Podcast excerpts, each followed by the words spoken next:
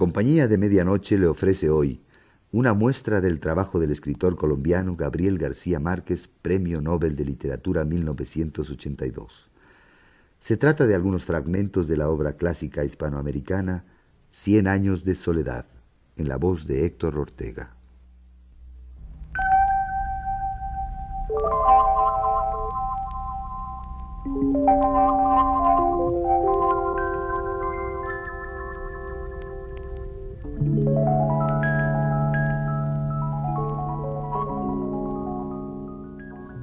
El coronel Aureliano Buendía despertó con la impresión de que involuntariamente se había quedado dormido por breves segundos y que no había tenido tiempo de soñar nada.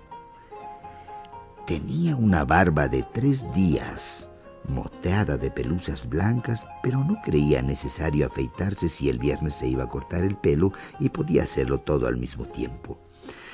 El sudor pegajoso de la siesta indeseable revivió en sus axilas las cicatrices de los golondrinos.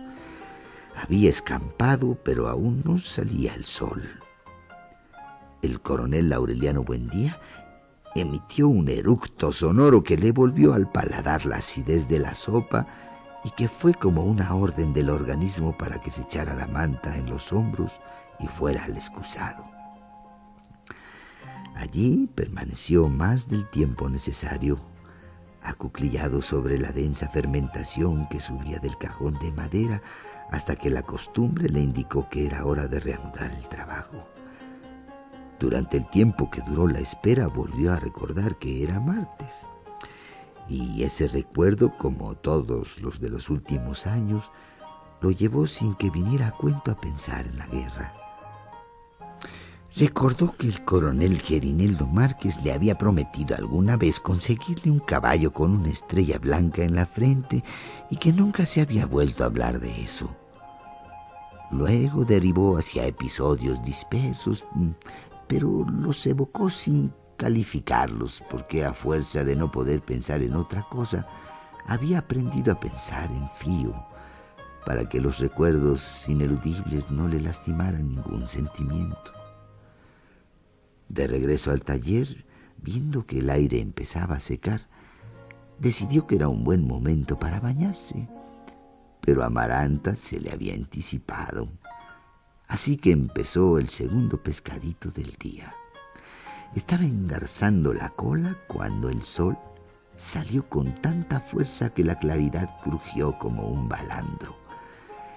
El aire lavado por la llovizna de tres días se llenó de hormigas voladoras entonces cayó en la cuenta de que tenía deseos de orinar y los estaba aplazando hasta que acabara de armar el pescadito. Iba para el patio a las cuatro y diez cuando oyó los cobres lejanos, los retumbos del bombo y el júbilo de los niños y por primera vez desde su juventud pisó conscientemente una trampa de la nostalgia y revivió la prodigiosa tarde de gitanos en que su padre lo llevó a conocer el hielo. Santa Sofía de la Piedad abandonó lo que estaba haciendo en la cocina y corrió hacia la puerta. ¡Es el circo! gritó. En vez de ir al castaño, el coronel Aureliano Buendía fue también a la puerta de la calle y se mezcló con los curiosos que contemplaban el desfile. Vio a una mujer vestida de oro en el cogote de un elefante. Vio un dromedario triste vio un oso vestido de holandesa que marcaba el compás de la música con un cucharón y una cacerola. Vio a los payasos haciendo maromas en la cola del desfile.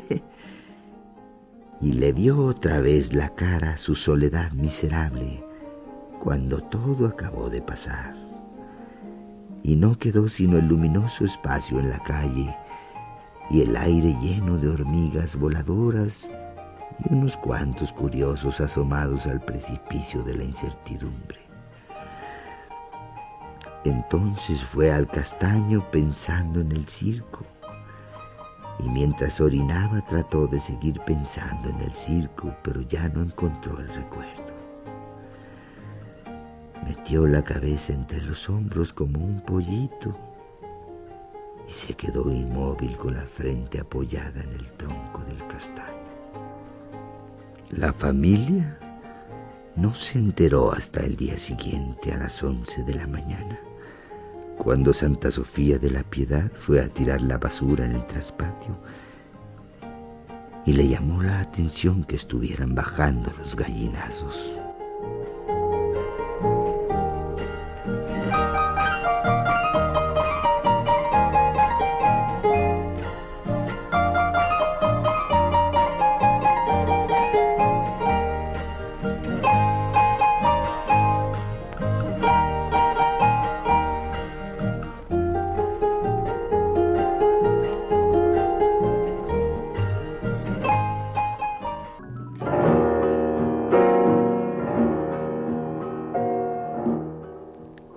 La noticia de que Amaranta Buendía zarpaba al crepúsculo llevando el correo de la muerte se divulgó en Macondo antes del mediodía. Y a las tres de la tarde había en la sala un cajón lleno de cartas. Quienes no quisieron escribir le dieron a Amaranta recados verbales que ella anotó en una libreta con el nombre y la fecha de muerte del destinatario. No, no se preocupe tranquilizaba a los remitentes.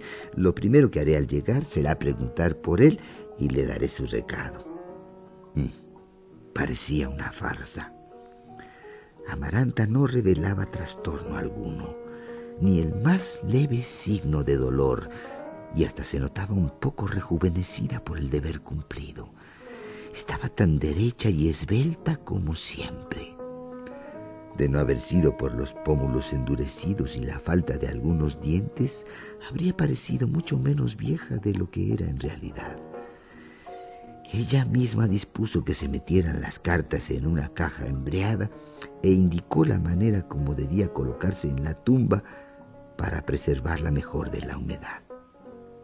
En la mañana había llamado a un carpintero que le tomó las medidas para el ataúd. De pie, en la sala, como si fueran para un vestido. Se le despertó tal dinamismo en las últimas horas que Fernanda creyó que se estaba burlando de todos. Úrsula, con la experiencia de que los buen días se morían sin enfermedad, no puso en duda que Amaranta había tenido el presagio de la muerte pero en todo caso la atormentó el temor de que en el trajín de las cartas y la ansiedad de que llegaran pronto los ofuscados remitentes la fueran a enterrar viva. Así que se empeñó en despejar la casa disputándose a gritos con los intrusos y a las cuatro de la tarde lo había conseguido. Amaranta se acostó y obligó a Úrsula a dar testimonio público de su virginidad. Que nadie se haga ilusiones, gritó Úrsula. Amaranta Buendía se va de este mundo como vino. No se volvió a levantar. Recostada en almohadones como si de veras estuviera enferma, tejió sus largas trenzas y se las enrolló sobre las orejas, como la muerte le había dicho que debía estar en el ataúd. Luego le pidió a Úrsula un espejo y por primera vez en más de cuarenta años vio un rostro devastado por la edad y el martirio y se sorprendió de cuánto se parecía a la imagen mental que tenía de sí misma. Úrsula comprendió por el silencio de la alcoba que había empezado a oscurecer. Despídete de Fernanda, le suplicó. Un minuto de reconciliación tiene más mérito que toda una vida de amistad. Ya no vale la pena, replicó Amaranta.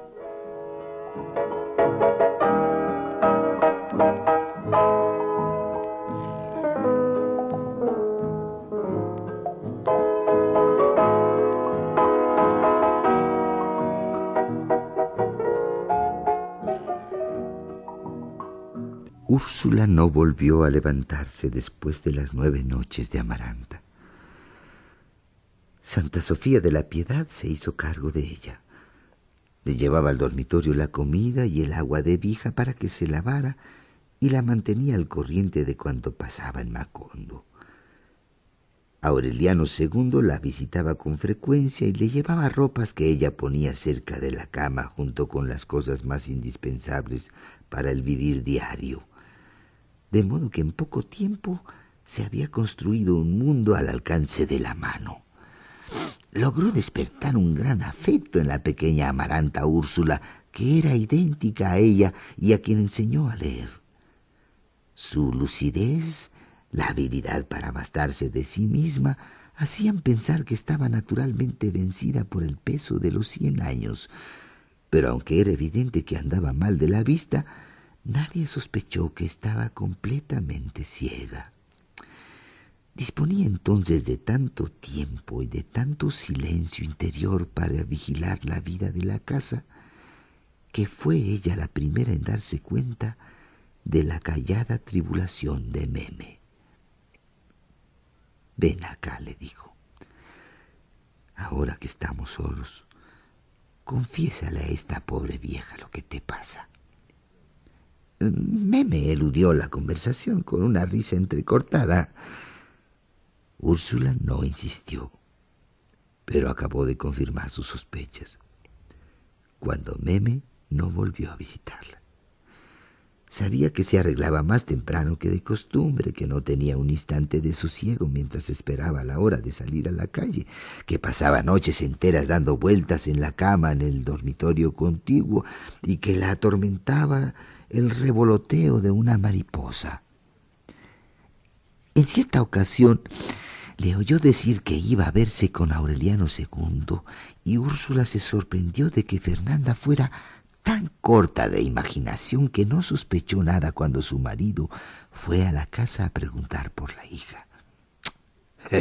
Era demasiado evidente que Meme andaba en asuntos sigilosos, en compromisos urgentes, en ansiedades reprimidas.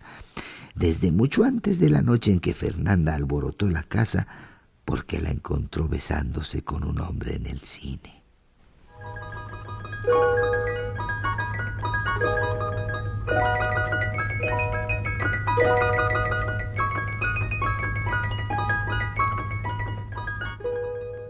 Se llamaba Mauricio Babilonia. Había nacido y crecido en Macondo y era aprendiz de mecánico en los talleres de la compañía bananera. Meme lo había conocido por casualidad una tarde en que fue con Patricia Brown a buscar el automóvil para dar un paseo por las plantaciones. Como el chofer estaba enfermo, lo encargaron a él de conducirlas y Meme pudo al fin satisfacer su deseo de sentarse junto al volante para observar de cerca el sistema de manejo. Al contrario del chofer titular, Mauricio Babilonia le hizo una demostración práctica.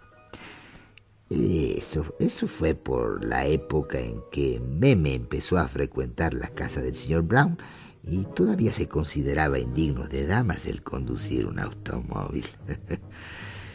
Así que se conformó con la información teórica y no volvió a ver a Mauricio Babilonia en varios meses.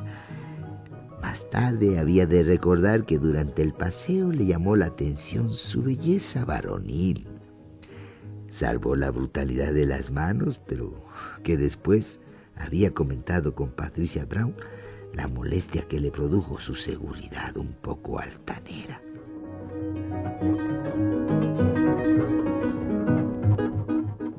El primer sábado en que fue al cine con su padre, volvió a ver a Mauricio Babilonia con su muda de lino sentado a poca distancia de ellos y advirtió que él se desinteresaba de la película por volverse a mirarla. No, tanto por verla como para que ella notara que le la estaba mirando. A Meme le molestó la vulgaridad de aquel sistema.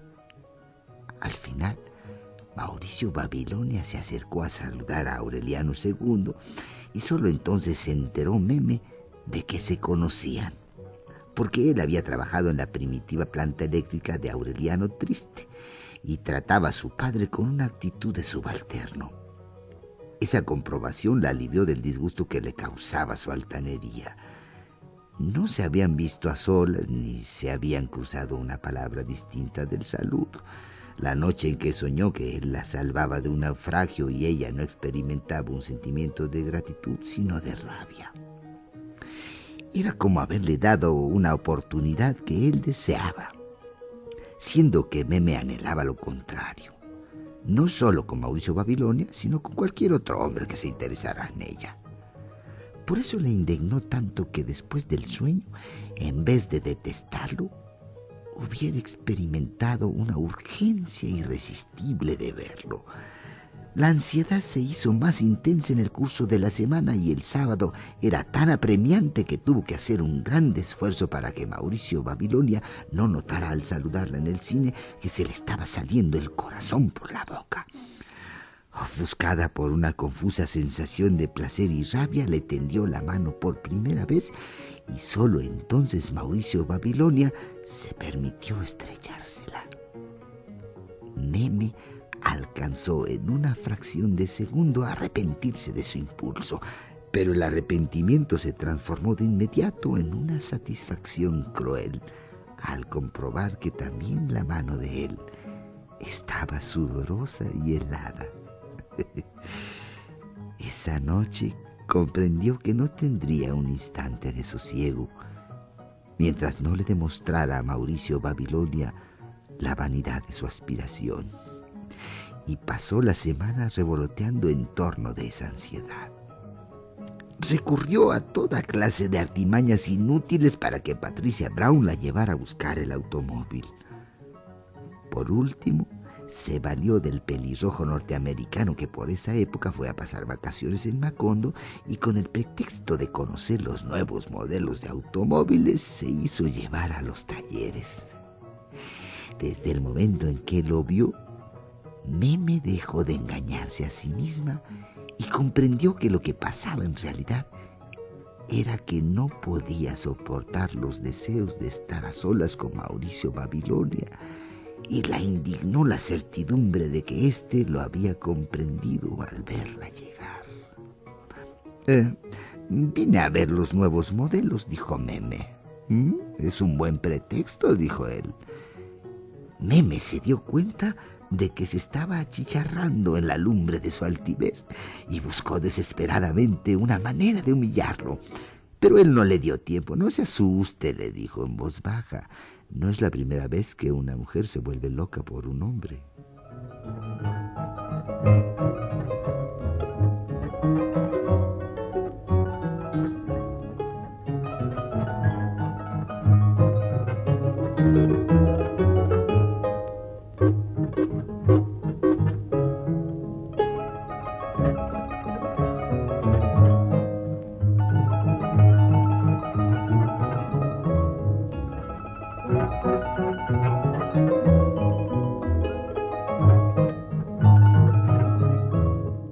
Noche en que Fernanda lo sorprendió en el cine, Aureliano II se sintió agobiado por el peso de la conciencia y visitó a Meme en el dormitorio donde la encerró Fernanda, confiando en que ella se desahogaría con él de las confidencias que le estaba debiendo.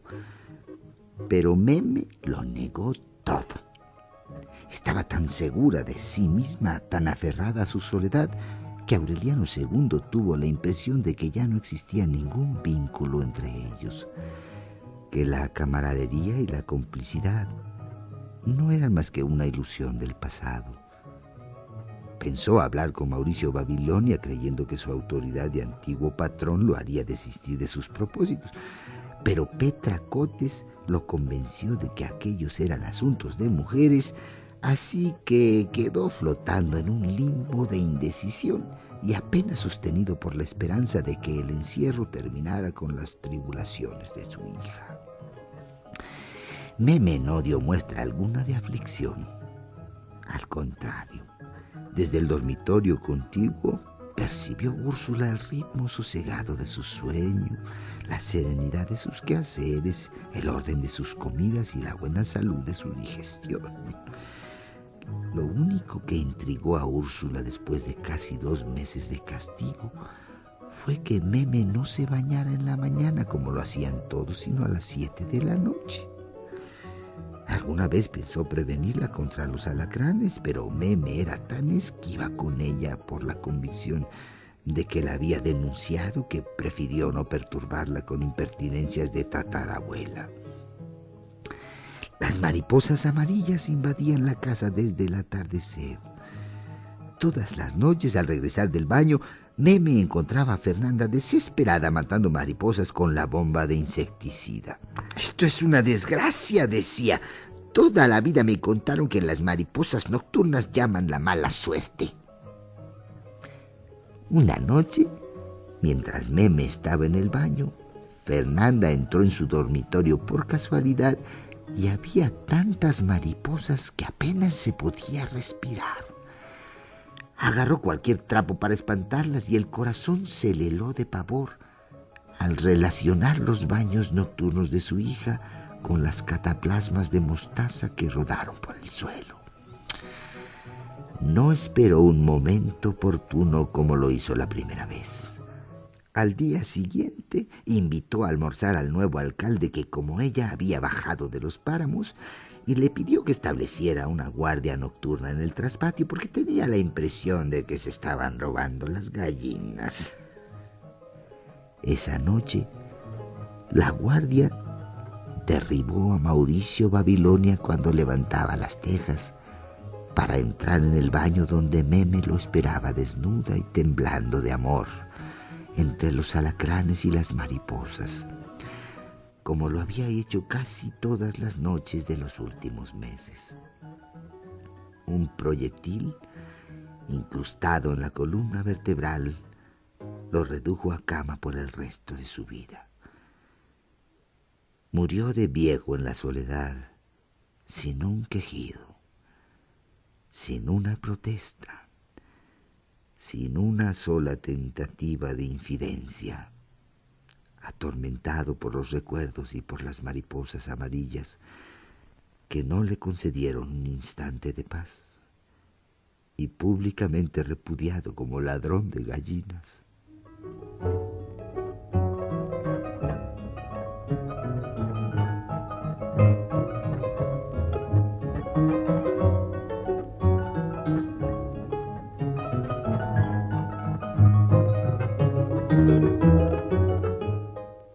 Cien años de soledad.